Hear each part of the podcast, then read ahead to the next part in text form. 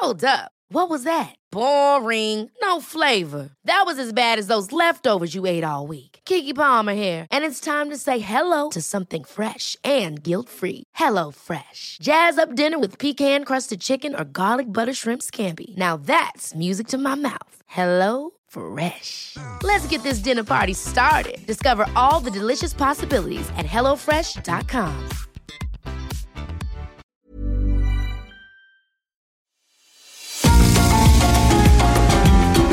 GastroLab es un lugar donde cabemos todos.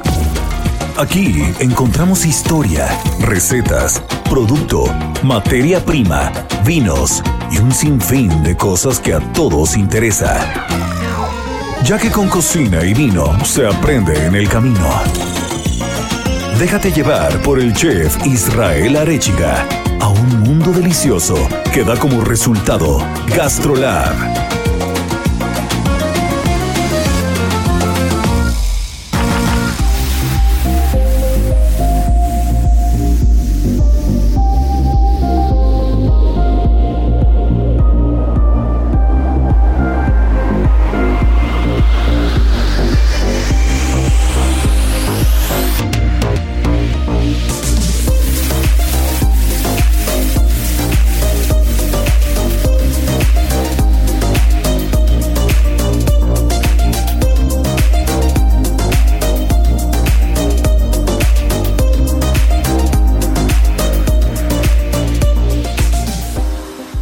amigos, ¿cómo están? Bienvenidos a un programa más de GastroLab, como cada fin de semana. Ya saben, el menú de hoy está espectacular, porque aparte tenemos maridaje premio, maridaje de lujo el día de hoy. Entonces, como cada ocho días empezamos con nuestra querida Miriam Lira, editora de GastroLab, que todos los viernes salen las páginas del Heraldo de México en la edición impresa. Tenemos a nuestra chef de cabecera, Mariana Ruiz, que nos estará hablando hoy de un tema bastante particular que son los celíacos.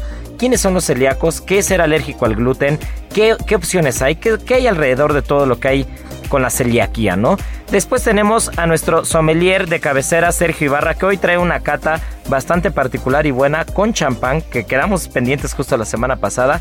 Y entre los invitados del día de hoy viene el sommelier Andrés Amor, que nos estará platicando de cómo estructuró la carta del restaurante Cero. Así que bueno, pues ya estamos aquí, no se nos despeguen porque empezamos y esto se va a poner de 10.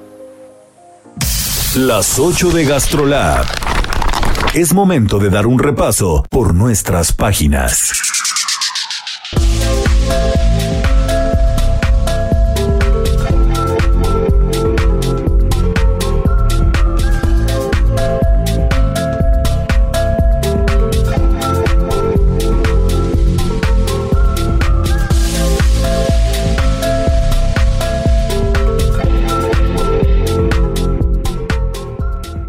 Pues mi querida Miriam, cuéntanos qué fue lo que salió en las páginas de Gastrolab. ¿Quién es Michael Calderón? A ver, vamos a empezar por ahí. ¿Cómo están todos los amigos de Gastrolab? Yo feliz de estar con ustedes este fin de semana. Ya saben que me fascina compartir esta cabina con todos ustedes. Y pues, Michael Calderón. Es un chef divertido, intrépido, este, muy audaz y no es mexicano, pero está haciendo unas cosas muy interesantes en Mérida, Yucatán. Bien decía Chabela Vargas que los mexicanos nacen donde, se, les da, la gana. Y él es uno de ellos porque, bueno, pues se fue a explorar en Mérida todos los ingredientes locales que hay por allá, el achiote, la naranja agria, los frijoles, el cerdo y tal, y está proponiendo una cocina en un restaurante que se llama Cuna, que tiene mucho que ver con ocupar todos estos ingredientes tradicionales, pero elaborando platillos que no necesariamente es como lo típico, ¿no? No es una cochinita pibil típica y tal, arriesgado, porque una vez que conocemos este tipo de platillos, pues nos cuesta mucho trabajo salirnos como de la norma.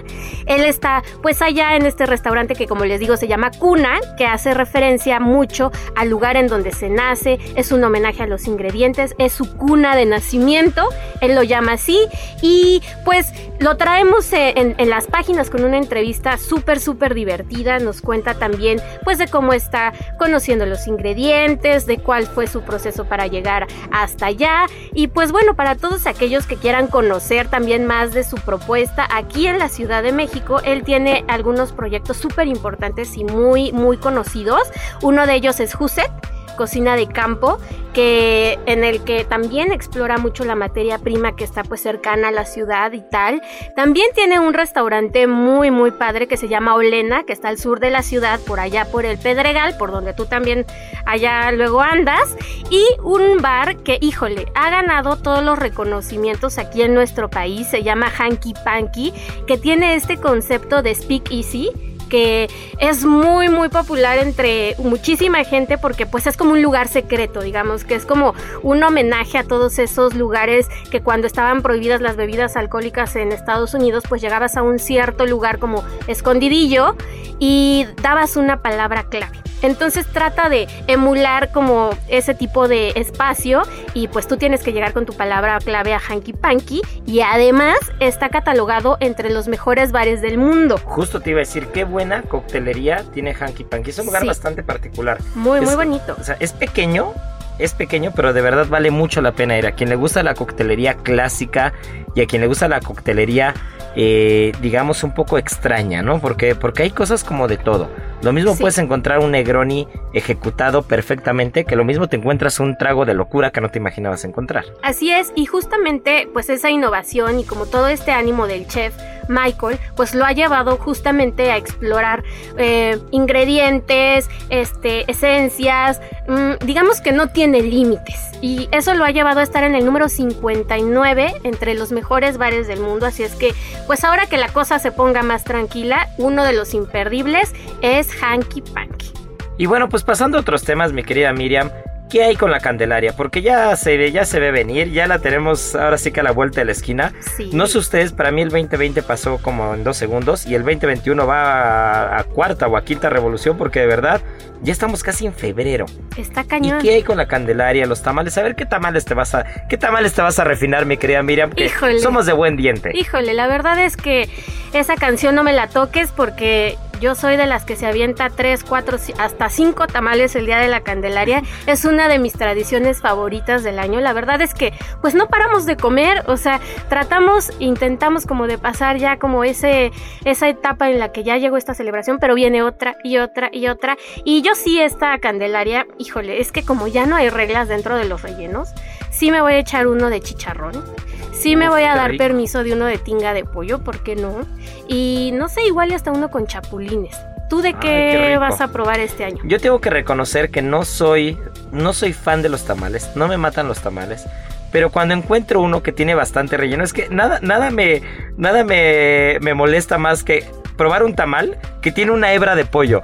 Es como, hombre, no sean así. No sean así. No, ponle un peso más de pollo, ponle un poquito más de salsita, ¿no? Entonces, a mí los tamales secos me revientan, no puedo con un tamal seco. Entonces, creo que, creo que me, me, brinco un poquito toda esa parte y me voy más a los dulces. Entonces, para mí un tamal con quesito y piña, un tamal de dulce bien hecho, a mí las pasas me encantan. Entonces, que tenga bastante pasas. De guayaba, uf. qué rico. Y un buen atole, porque es eso sí, esos son, esos son, sí me lo pueden tocar porque atoles puedo probar los que sean. Así es, qué rico. Y justamente pues platicando de los tamales y de esta celebración, creo que es muy pertinente pues recordarle a la gente por qué comemos tamales el 2 de febrero, porque todos tenemos como esta certeza de que bueno, ya nos salió el muñequito el día de la rosca y sabemos y que ya tenemos la responsabilidad moral de llevar los tamales. ¿El muñequito o el baby Yoda? No, ¿cómo crees? El niño Dios. Se puso, se puso muy de moda, ¿no? Yo veía las roscas, yo estaba fuera de la ciudad pero veía las roscas y decía, ¿qué es esto? Bueno, pues aunque les haya salido el Baby Yoda, porque ya también hay tamales Yoda, verdes, quién sabe de qué sean, pero los hay se tienen que poner las pilas para llevar los tamales. Y justamente, pues es súper interesante, pues ahondar en toda nuestra cultura y nuestra tradición, porque el hecho de, de, comer tamales se remonta hasta la época de la conquista, cuando llegaron los españoles a nuestro país y empezaron a traer pues todas estas creencias, religión y ellos se dieron cuenta de que los mexicanos justo con su fecha de, celebración del Día de las Candelas, el Día de la Candelaria, coincidía con el inicio del calendario de siembra y de cultivo prehispánico. Entonces, ¿qué es lo que hacían los antiguos mexicanos? Pues llevaban lo mejor que tenían como ofrenda en ese momento. ¿Y qué era lo mejor que tenían? Pues nuestro oro amarillo, este, hasta el, día de hoy lo sigue siendo el maíz.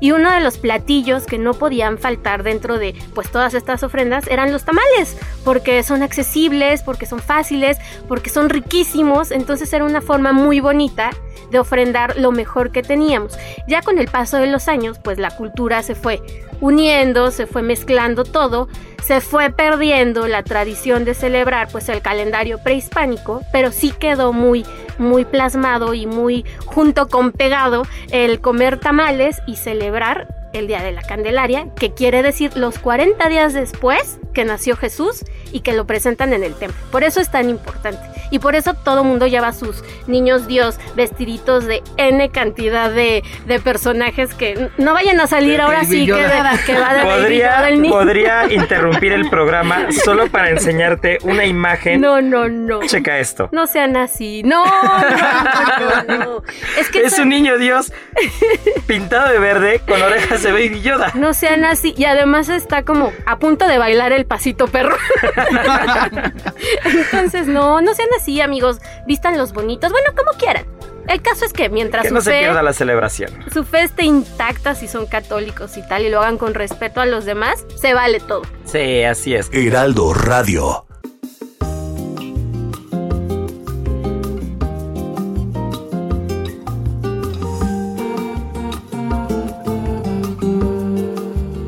Pero bueno, mi querida Miriam, tenemos que cortar tantito porque en un momento nos va a tomar la llamada Andrés Amor, que nos va a estar platicando porque justo ayer sacaste un perfil de él, pero Marianita trae un tema también bastante importante que es la celiaquía.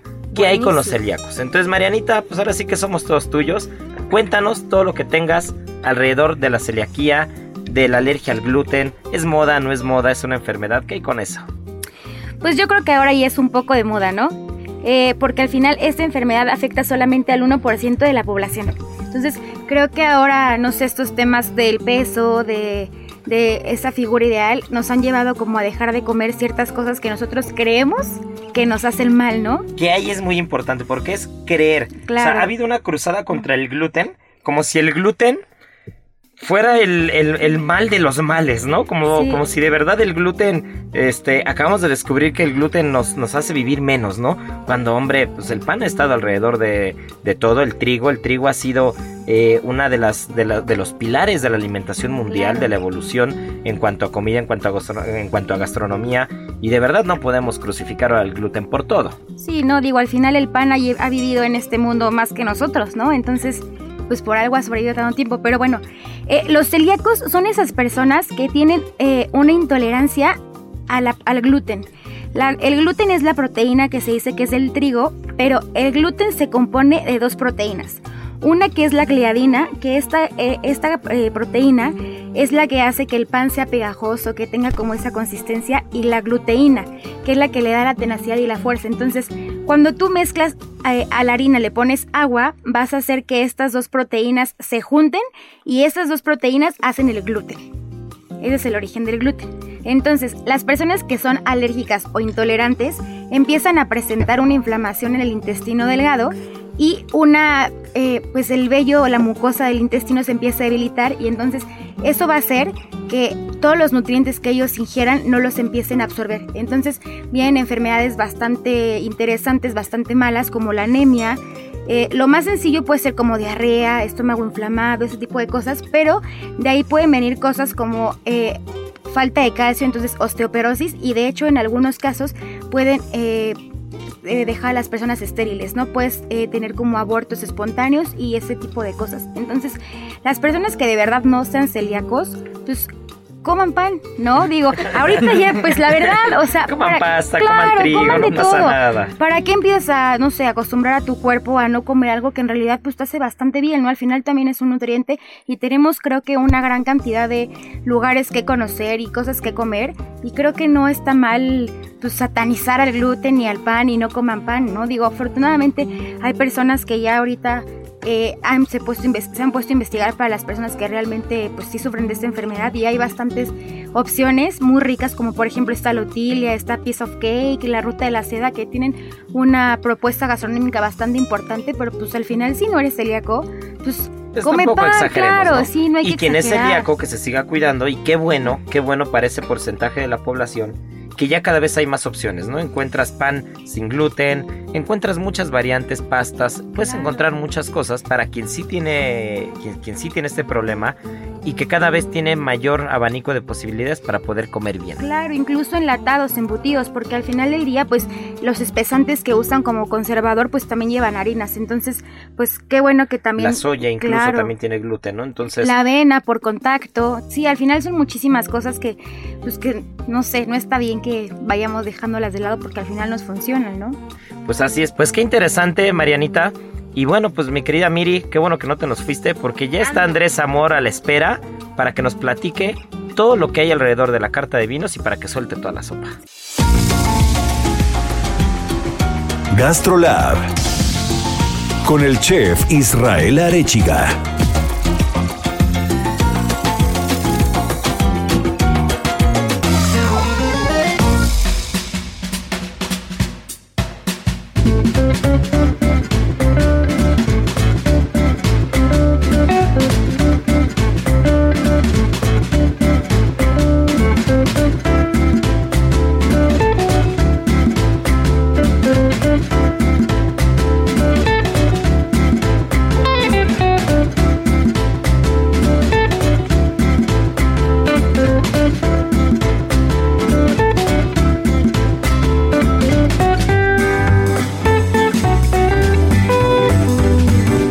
Como se los dije al principio, tenemos a un invitado de lujo por vía telefónica, nuestro querido sommelier Andrés Amor, que nada más y nada menos se encargó de hacer la carta de vinos de Cerulomas de Ceru San Ángel y de otros muchos restaurantes. Así que mi querida Miri, ya nos dijiste que sacaste su perfil justo en las páginas de Gastrolab este viernes.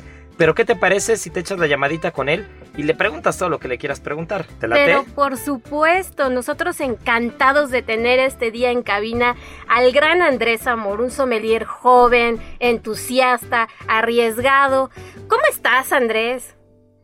Hola, hola, Miriam, ¿cómo estás? Isra, qué gusto saludarte. Oye, pues cuéntanos, ¿qué fue todo lo que hiciste en Ceru? Porque nos comenta Isra que la carta de vinos está espectacular. ¿Cuál fue tu trabajo ahí? no, bueno, el, trabajo es únicamente complementar y, apoyar lo que, eh, pues la gran cocina que tiene. La verdad es que Ceru con esa parrilla, con ese eh, Lomas justamente con ese hosper que, que tiene, este, toda la parte de fondo que, hay con, esta cocina tan interesante, estos pescados, etcétera, eh, pues bueno, lo único que hicimos fue escogerle unos vinos que, justamente acompañan esta, esta gran cocina y, bueno, eh, lo que hace mi empresa es específicamente llevar la cocina al, al máximo nivel justamente acompañado con los vinos, ¿no? Entonces, em, tenemos vinos obviamente con una línea española por, por, el mismo concepto del restaurante, pero acompañada de vinos mexicanos y algunas otras pequeñitas bodegas de otros lados, ¿no? Tenemos algo de vino de Estados Unidos, algo de vino de Italia, de Francia, este, y pues bueno, muchos, muchos proveedores, que ese es el dolor de cabeza del pobre Irra cada vez que le, le presento una carta, son como 25 proveedores diferentes. La idea es trabajar con todos, pero no trabajar para nadie, únicamente seleccionar los vinos que nos gustan, que van con la carta, que pueden ser una propuesta y que no sean los vinos que se tome todo el mundo en todos lados, ¿no? Eh, estos vinos son, son diferentes justamente. Para las personas que van a ir apenas a conocer Ceru, que se van a adentrar en su carta, ¿qué les recomendarías tomar? Eh, ¿Cuál sería como una combinación, digamos, ganadora, este, llegando a Ceru? ¿Qué entrada con qué vino? ¿O qué plato fuerte con qué vino? ¿Qué les recomendarías? Pues mira, tenemos, em, tenemos nuestros copeos. Te puedo platicar un poquito de los vinos de copeo. ¿Por qué se, se escogen los vinos de copeo? Justamente por la amplia paleta de maridaje que podemos tener con todos los, los platillos del lugar, ¿no? El lugar tiene obviamente unas entradas increíbles, tiene unos, este, pues tiene, mm, no sé, este, desde las croquetas, los pinchos, todas las, las pequeñas, este, botanas que, que hay que son deliciosas, pasas por los arroces, los pescados, inclusive carnes, chuletón, vaca vieja, hay muchísimas cosas alrededor. Entonces podemos, este, platicar, por ejemplo, de un, un Rioja increíble que se llama Heraclio Alfaro. Entonces, sí, no, está, está delicioso, es un tempranillo 100%. Este, de hecho, es una bodega que inicia en, en, este, en Galicia, haciendo albariños increíbles, pero después hace esta aventura en Rioja y entonces tenemos un tinto espectacular, ¿no? Regresamos también a cosas muy clásicas que tal vez se han dejado de beber un poco en México, pero tenemos manzanilla, ¿no? Este Jerez increíble también está por copeo, tenemos cavas como segura viuda reserva, tenemos este, por ejemplo, tenemos una, una rareza absoluta que es un tempranillo albino. Este, ¿cómo es un tempranillo albino? Pues bueno, es un tempranillo que mutó y se convirtió en blanco, ¿no? La uva muta, pierde melanina se convierte en un, en un blanco y entonces tenemos Nivarius, que es un tempranillo, pero es un vino blanco. De Rioja también. Oye, y para este, toda la gente que, que no sabe qué pedir cuando llega a un restaurante, ¿qué recomendación le harías para empezar a entrar en el mundo de los vinos? Porque tal vez con toda esta información que nos das, pues mucha gente no la conoce, ¿no? Pero algún tip sencillo que, puedan seguir a la hora de, pedir, este, tomando en cuenta lo que vayan también a comer. Claro, les puedo decir de cada uno de los restaurantes, por ejemplo, que se acerquen eh, tanto al sommelier como a los gerentes, ¿no? Si están en, en Ceru de San Ángel, pueden preguntarle a René. René es, de, es increíble porque va a acercarse y va a platicar contigo. Si están en Ceru Lomas, tenemos a, un sommelier también, eh, que es Santiago Fernández, y pueden acercarse y decirle, Santiago o René, oye, me gustan los vinos así, denle sugerencias, díganle, por ejemplo, el otro día probé este y me gustó mucho. Él va a conocer el vino, si es que no lo tenemos en la carta, te va a recomendar algo similar, ¿no? Inclusive, por ejemplo, tenemos vinos mexicanos como Pitaya, este, que es un vino, em, pues, súper diferente. Eh, es un vino rosado de casta de vinos, eh, espectacular, súper fresco de uva Grenache. O tenemos inclusive por copeo de los premium, tenemos Siroco, ¿no? De Santo Tomás, eh, un Syrah 100%. Entonces la gente tiene que acercarse y decir,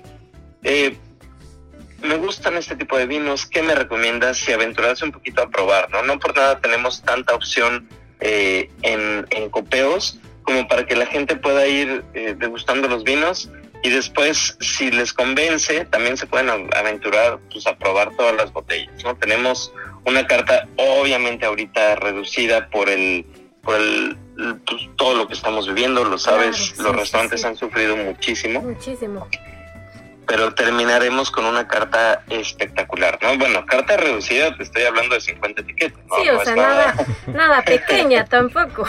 Exactamente, y 50 etiquetas súper seleccionadas que irán creciendo según vaya abriendo este el, el restaurante, este, según todo se vaya normalizando, que esperemos que ya sea pronto. Y, y, pues bueno, la verdad es que la cocina de Ceru que, que maneja Israel es espectacular.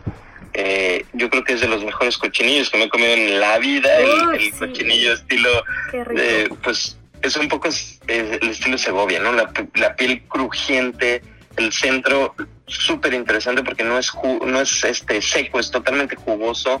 Este, me encanta también la forma en la que hacen los pescados, los arroces. Hay un arroz que hace increíble que estoy salivando ahorita mientras te platico. ya nos vamos a ir a comer al ratito al cero, ¿por qué no? Ay, sí, por favor, por favor. Oigan, amigos. Hace un arroz increíble, sí.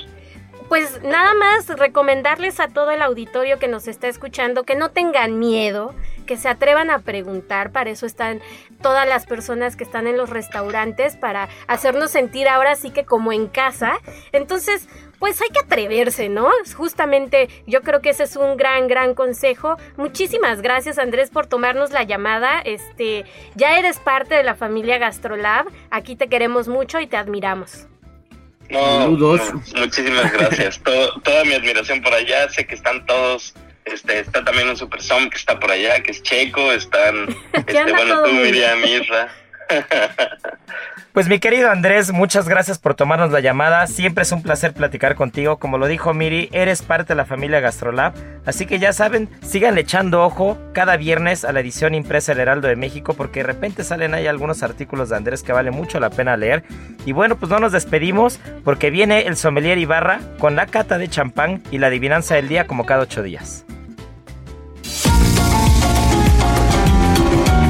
Gastrolab es un lugar donde cabemos todos. Vamos a una pausa y regresamos.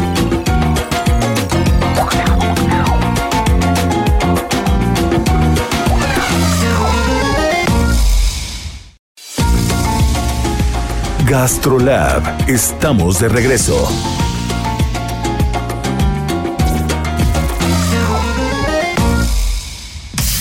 Del vino a la palabra. Con el sommelier Sergio Ibarra.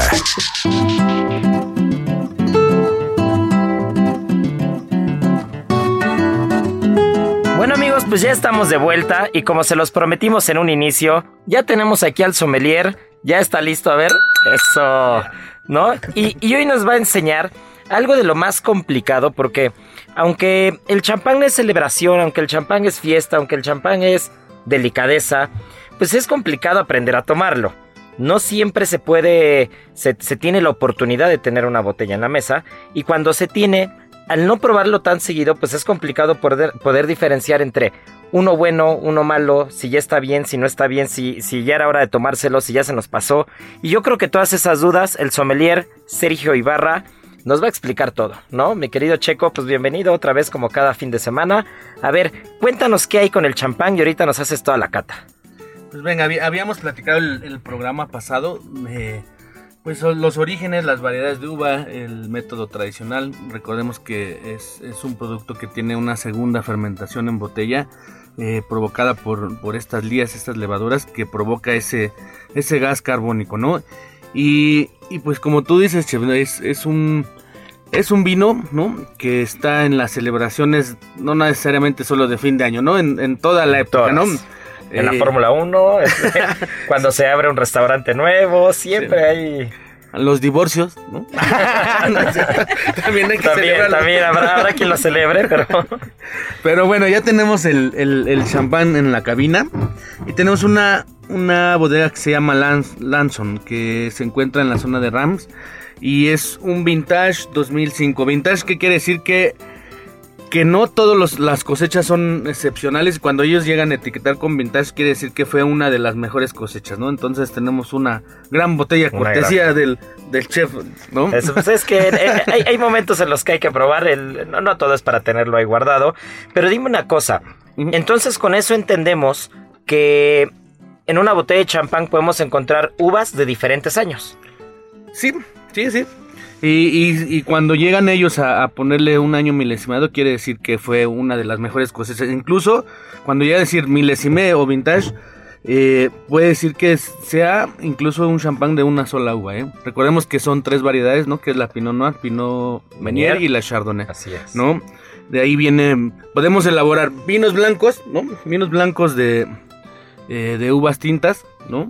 Porque de ahí el, el nombre de vino tinto, ¿no? De vino tinto porque se tintea, ¿no? Lo que, ha- lo que hacemos aquí es eliminar la piel y solamente se queda el, el jugo de la uva y podemos obtener un vino blanco, ¿no?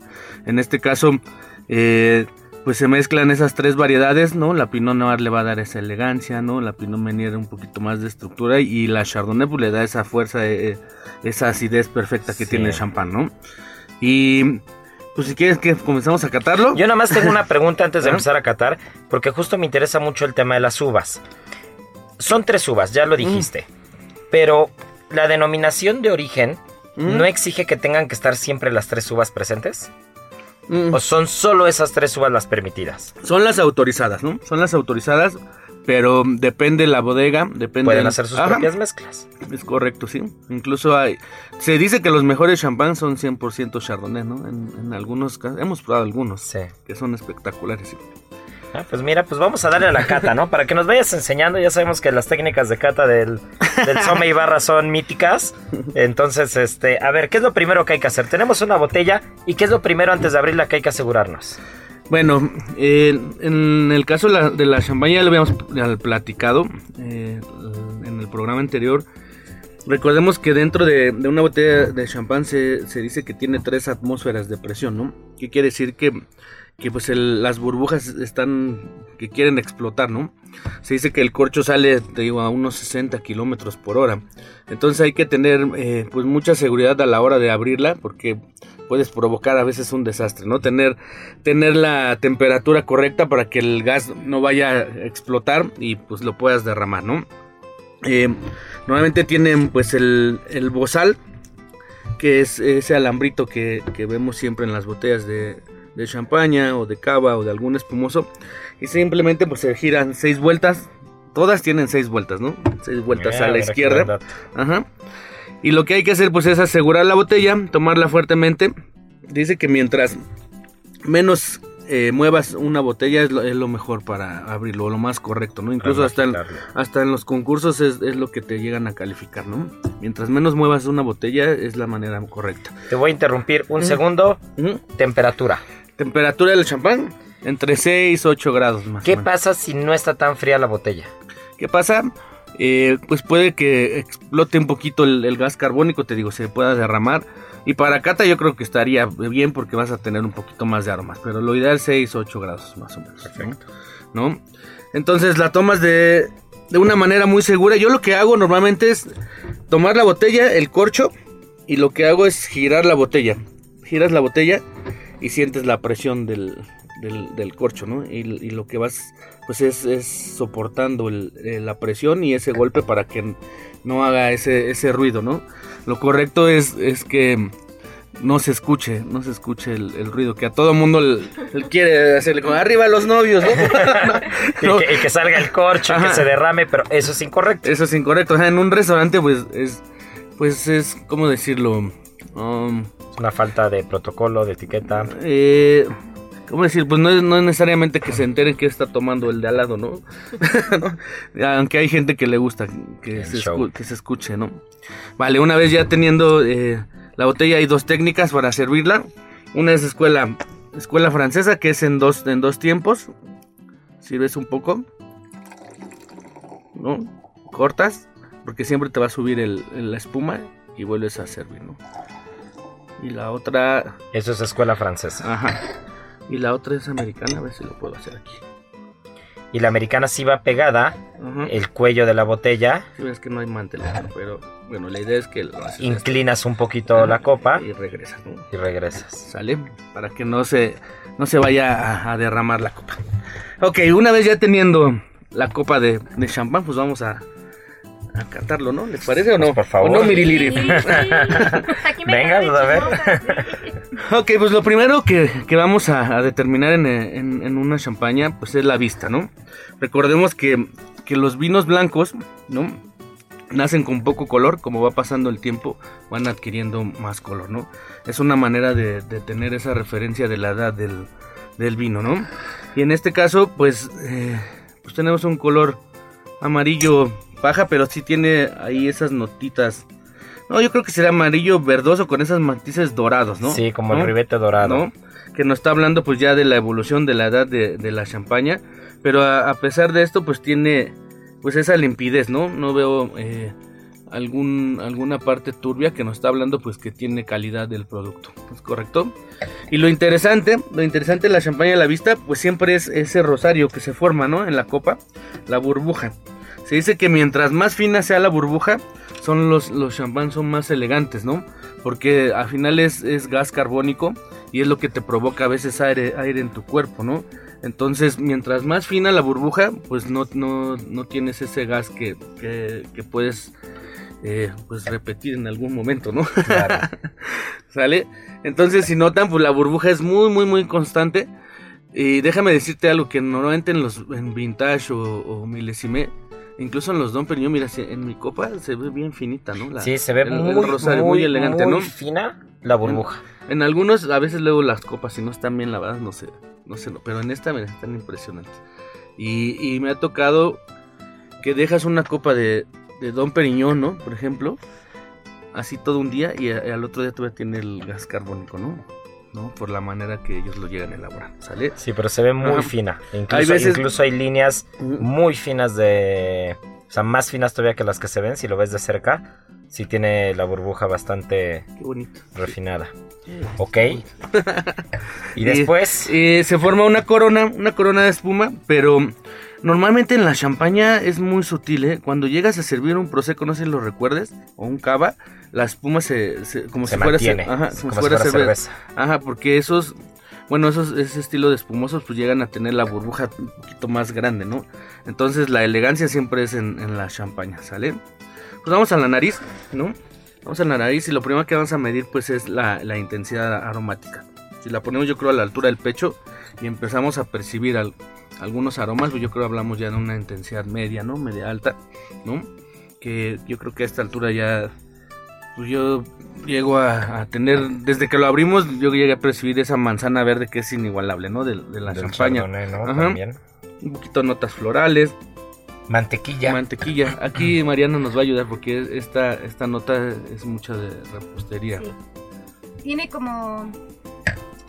Como cuando vas a hacer el relleno de un strudel, que pones como con manzana verde, mantequilla y Mantequilla azúcar. compotada, Exacto, ¿no? Así huele. Levadura, ¿no? Y levadura. Levadura, masa madre. O sea, se siente como, como masa madre, como, como estos, estos fermentos, ¿no? Vamos a girarlo un poquito. Un poquito, porque aquí se le va el gas si, si la agitamos de más, ¿no? Y al final tiene esa como nota también floral, ¿no? Ligeramente, ¿no? Entre tal vez jazmín, violetas, ¿no? Es Que- increíble cómo se siente la mantequilla y la compota como de manzana. Sí, sí, mucho. Es como ese, esa levadura, ese pan recién hecho, ¿no? Sí, como brioche. Correcto, Ajá. brioche, sí. Ah, brioche. Ajá. ¿Sabes? Es como un Queen de manzana Uf. líquido. Tú, Miri, ¿qué te recuerda? Sí, sí. Mucha miel. Bien. Ah, Correcto, mira, ah, mira. Sí, mucha miel. Heraldo Radio. Que al final ahí, Sergio, ¿qué es lo que pasa? ¿Qué es, qué es lo que pasa con, con los aromas, no? Que no quiere decir que los aromas estén ahí. Quiere decir que son memorias olfativas y cada quien las interpreta de una manera. O sí es, o, o- o sí es real que los aromas están ahí y sea quien sea los puede sentir. O es un tema de percepción. No, no, es, es percepción y alguna vez ya habíamos platicado del, del bulbo olfativo, ¿no? Recordemos que pues, se encuentra como entre en medio de, De las cejas. de las cejas, ¿no? Y, vamos, lo vamos adquiriendo como, como lo vas desarrollando, mientras más vayas tratando de ejercitar tu olfato, ¿no? Y, tratar de ser como sabuesos, ¿no? Es lo mismo oler, no sé, un jitomate de un supermercado a uno de un mercado, ¿no? Que está más fresco, sí. O hay como dos referencias diferentes. Y cada uno, pues, tenemos esas referencias, ¿no? No sé, tú que siempre estás en la cocina, yo creo que eh, incluso llegas a tener al- algunas notas que yo no llego a percibir, ¿no? Igual nosotros como, como sommeliers, pues, eh, no sé, el- el- volvemos al, al tema, ¿te acuerdas? La nota de regaliz, yo me acuerdo que a mí se me queda muy grabada, yo decía regaliz, re- pero nunca había olido el regaliz, ¿no?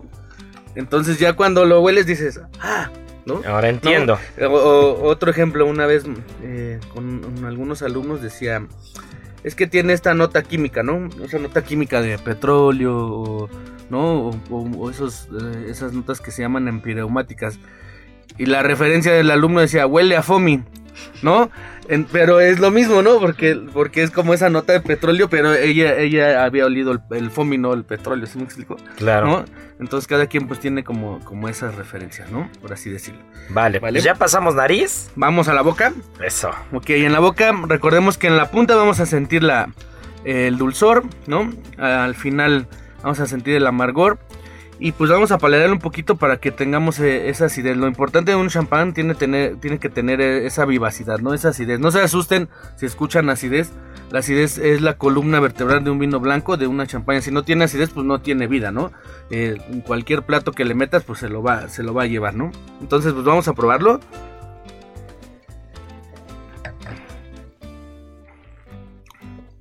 ¿Es correcto meter aire? ¿O no? Sí, sí, o ya no hace falta oxigenarlo porque ya tienes un carbónico dentro. No, eh, la burbuja va a estar siempre presente en las champañas, pero claro que tiene retrogusto, si quieres lo hacemos, ¿no? Pero lo pasas y, y ahorita incluso sigo platicando y yo creo que sigue vivo, ¿no? Tienes, sigue, sigue, siendo jugoso. Sigue salivando. Sigue sigues teniendo como manzana verde, como cuando muerdes una manzana muy verde y sigues salivando y sientes la acidez. O sea que para hacer un 2005 que tiene 16 años, está bastante vivo, es ¿no? Una joyita, sí, claro. Es una, es una buena joya. Mira, incluso, incluso, incluso, ya cuando lo probé se me antojó, no sé, una almeja fresca, un ostioncito, ¿no? un tiradito. A un bogavante ahí. Uh.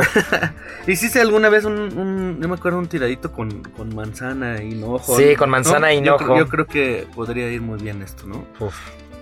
Y es que a pesar del color, cuando tú lo, cuando, cuando tú lo serviste y vi el color, yo pensé que ya se estaba cayendo. Ya No. se veía un poco más evolucionado el color, pero no, la verdad es que en boca la acidez está bastante viva. Pero bueno, volviendo a la pregunta inicial es, ya estamos catando este champán, pero ¿cómo puedo diferenciar entre este, que es que, que la verdad es una joya, y otro en una cata ciegas? No, yo sí no conozco de marcas, ¿no? Compro la marca más comercial que creo que todo el mundo tiene en la cabeza, que yo no soy partidario de esa, pero este, pero bueno, tengo esa y tengo otra de esta calidad al lado. ¿Cómo puedo saber cuál de los dos es mejor? ¿O cuál de los dos eh, tiene características, mm, digamos, más refinadas para una buena comida, ¿no? Ah, yo creo que el eh, en nariz, eh, pues habremos a lo mejor de alguno que no sea al- al- un vintage, pues van a ser notas más frescas en nariz, ¿no? Solamente fruta, a lo mejor no va a llegar tanto en el fondo a esa levadura y incluso hasta desde el color, ¿no? Vas a notar que, que el otro va a ser un poquito más pajizo, este tiene notas más doradas y en boca, en boca de este vino se siente mucho la levadura, ¿no? Incluso las notas ya de evolución eh, y, yo creo que el, pues alguno que sea más genérico, pues va a ser más floral, más cítrico, ¿no? Un poquito más frutal, ¿no? Más ligero. e- e- Ese es ahí es donde nace como la idea del, del maridaje, porque porque tienes un producto como este, pues ya estás pensando en algo más elaborado. A lo mejor no no te vas a ir a, como algún aperitivo o, a- o al- o algún postre al final como suelen ser algunos de los champañas, ¿no? Este es, este es como ya un, un champán para, para pensar ya con qué acompañarlo, ¿no? Yo creo que es él sería la diferencia, los otros serían más frescos y aquí los aromas pues ya están Más evolucionados. más evolucionados, ¿no? Como más estructura, vas a sentir más estructura ¿no? y más y, y aromas más Sí, aromas y sabores, ¿no? Como Ajá, el otro va a ser más complejos. pues más, más fresco, ¿no? Más fácil de beber, ¿no? Por así decirlo. Y entonces ya lo metimos, eh, digamos que dimos el primer, la primera probada.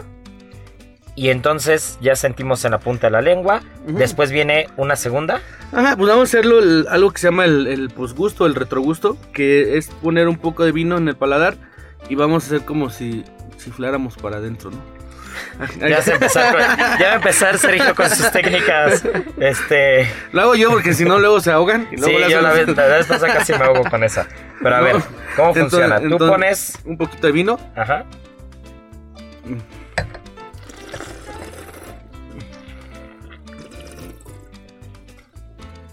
Lo pasas, Lo oxigenas. pasas, cierras la boca y sacas el aire por la nariz. ¿no? Háganlo y me dicen a ver qué A ver. A ver qué perciben.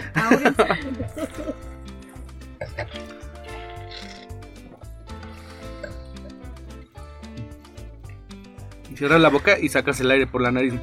No, pues definitivamente. ¿Viste cómo explota, no? Sí, y definitivamente te das cuenta que hay acidez, pero hay complejidad, ¿no? Y, Mm. y el alcohol no, no se siente, ¿no? o sea, No. no, no estás, no estás sacando alcohol por, al- alcohol por la nariz, ¿no? Sino realmente se sienten, ahí es donde se sienten las notas complejas. Ahí es donde sí se siente la masa madre, se siente la mantequilla, la miel, la Un levadura. poquito como, no sé si almendra, avellana, una nota ahí tos- una tostada, ¿no? Una notita tostada ahí, Oye, qué rico, ¿eh? ¿no? Qué rico, qué rico. Entonces, para resumir, este milesimado 2005, si yo fuera al restaurante y tú como sommelier me lo vendes, ¿con qué? O sea, ¿qué menú me harías para comerme un menú entrada fuerte y postre con, con este champán? Pues de entrada yo me iría con, a mí se me antojó unas ostras, ¿no? Podría ser tal vez alguna almejita, ¿no? Una almejita ahí a la, a la parrilla, de esas que haces tú muy buenas con mantequilla, creo que iría de lujo. Me iría mm, con una ensalada, se me antoja tal vez un poco de salmón, ¿no? Un poquito de salmón eh, no sé, con queso. Como curado. Ajá, O que algún quesillo, algo cremoso, yo creo que lo soporta muy bien. Y de plato fuerte, pues un arroz con bogavante, ¿por qué no? no? Uf, qué No. delicia. qué delicia. ¿Y de postre? Mm, pues podría, pues algo, algo de seguimiento, pues un strudel de manzana, un creme brûlée, ¿no? Una tartatán. Sí, seguro. Sí, sí, sí, sí, sí, sí. ¿Qué, ¿Qué sería la contra? ¿Qué no le pondrías a, a- a un champán de entrada? ¿Qué lo mata? Es que no. O prácticamente de, de hecho, de hecho, la champaña es como de los productos más versátiles, ¿no? Puedes jugar con el desde picante, ¿no? Porque te limpia el paladar. Te vas hacia Acidez, los si le chocolates. metes mucha acidez al principio, ¿no choca? Híjole, no creo, che, es como... Acuérdate, cuando tienes acidez, el, el maridaje más sencillo, ¿no? Ya lo habíamos dicho, tienes un ostión, ¿qué es lo primero que le pones? Limón, ¿no? Limón. Esto funciona como si fuera el limón, ¿no? Yo creo que es, es de los productos más versátiles. Hasta el mole va de maravilla, ¿no? Te explota todo. Sí, de las cosas más raras que yo he probado en la vida ha sido un taco de carnitas con champán y era espectacular, espectacular el maridaje. O sea, que decías, no lo creo. O sea, ¿cómo puede ir un taco de carnitas con su salsa todo, con champán y era una barbaridad? Con, con Sofi, con Sofía Bernán probamos sabritones. con champán una- una vez. Y estaba, y estaba bárbaro, ¿no? Por la acidez que tiene, ¿no? Sabes. Conclusión, es perfecto. Es perfecto. Conclusión, el champán hay que beberlo a todas horas, todos los días, siempre que se pueda. Pues ya escucharon un poco de las técnicas de cata del sommelier Ibarra, que siempre tiene este... Siempre tiene algo bajo la manga. Y bueno, nos quedan un par de minutitos antes de acabar el programa. Diferencias puntuales. Yo voy al supermercado, voy a una tienda de vinos. No sé de vinos, pero quiero lucirme hoy, ¿no? Y, y veo diferentes precios de diferentes botellas y veo que todos son espumosos. Veo prosecos, veo cavas y veo champán, ¿no? ¿Cómo puedo, cómo puedo diferenciar o cuáles son las diferencias importantes entre cada uno de ellos? O sea, yo llego y veo todas las botellas y digo, ah, todas se ven igual, ¿no? Entonces, pero, pero ¿cuál es la diferencia entre un prosecco, una cava, un champán y cómo saber elegir para lo que quiero? Bueno, de entrada, recordemos que champán tiene esa denominación de origen, ¿no? No puede, no puede llamarse eh, champán porque no, no se... Si no es de la No, no región. se produce en esa región, ¿no? Igual que el cava también tiene ese método tradicional, pero solamente pertenece a, a la denominación de origen que está ahí en, en el Penedés. Y pues son también las uvas cambian, ¿no? Ahí es Charelo, Parellada, Macabeo. Y en, en el caso del Prosecco es una uva que se llama Glera, ¿no? Que anteriormente también tenía el nombre del mismo producto. Las diferencias, pues los dos son métodos tradicionales entre cava y champán, uno español, el otro francés, pero siempre, siempre sí va a cambiar un poquito el, el, eh, pues el lugar de origen, te va a dar pues el terreno de, de cada país, ¿no? Y sin embargo el, el, el Prosecco, ese tiene una elaboración que no es de método tradicional, ahí el- la gasificación es en tanques de acero inoxidable grandes, entonces la burbuja pues es un poco más burda, más, más No es tan fina. No es tan fina, exacto. Eh, y ahí pues va a cambiar la diferencia de precios, ¿no? No es lo mismo eh, darle una segunda fermentación en la champaña en botella a hacerla en grandes cavas, ¿no? ¿no? En grandes tanques, perdón. Entonces, pues sí, yo creo que para empezar, pues podríamos empezar con champán genéricos, ¿no? Algún Moet Brut, ¿no? Que y ir evolucionando hacia los vintage, a los milésimes y por qué no compararlos con algunas cavas y si quieren a lo mejor una reunión sencillita, pues un prosecco vale mucho la pena, claro, seguro, ¿no? Pues ya está. que- Pues ya tenemos ahí la recomendación de nuestro sommelier de cabecera, Sergio Ibarra. Pues un gusto tenerte aquí como siempre. Y no se me vayan porque tenemos la adivinanza del día y este programa se nos fue como espumoso.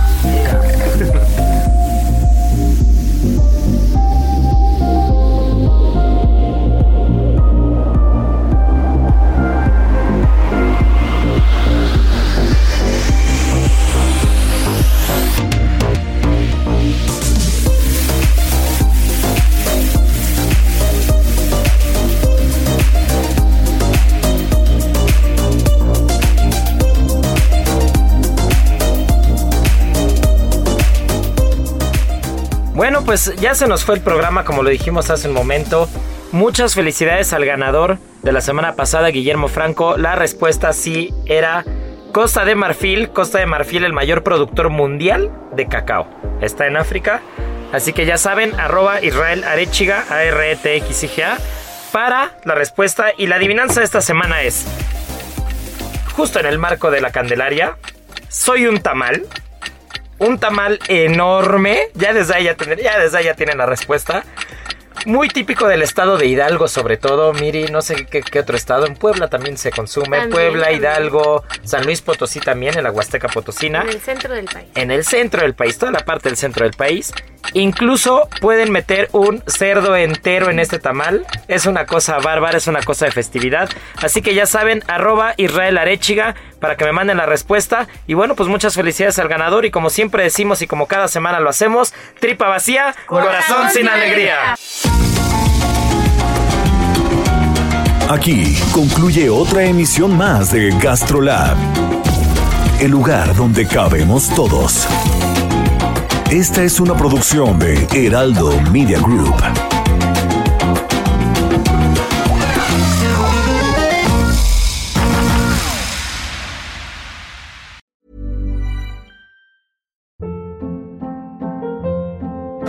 Hold up. What was that? Boring. No flavor. That was as bad as those leftovers you ate all week. Kiki Palmer here, and it's time to say hello to something fresh and guilt-free. Hello Fresh. Jazz up dinner with pecan-crusted chicken or garlic butter shrimp scampi. Now that's music to my mouth. Hello Fresh. Let's get this dinner party started. Discover all the delicious possibilities at hellofresh.com.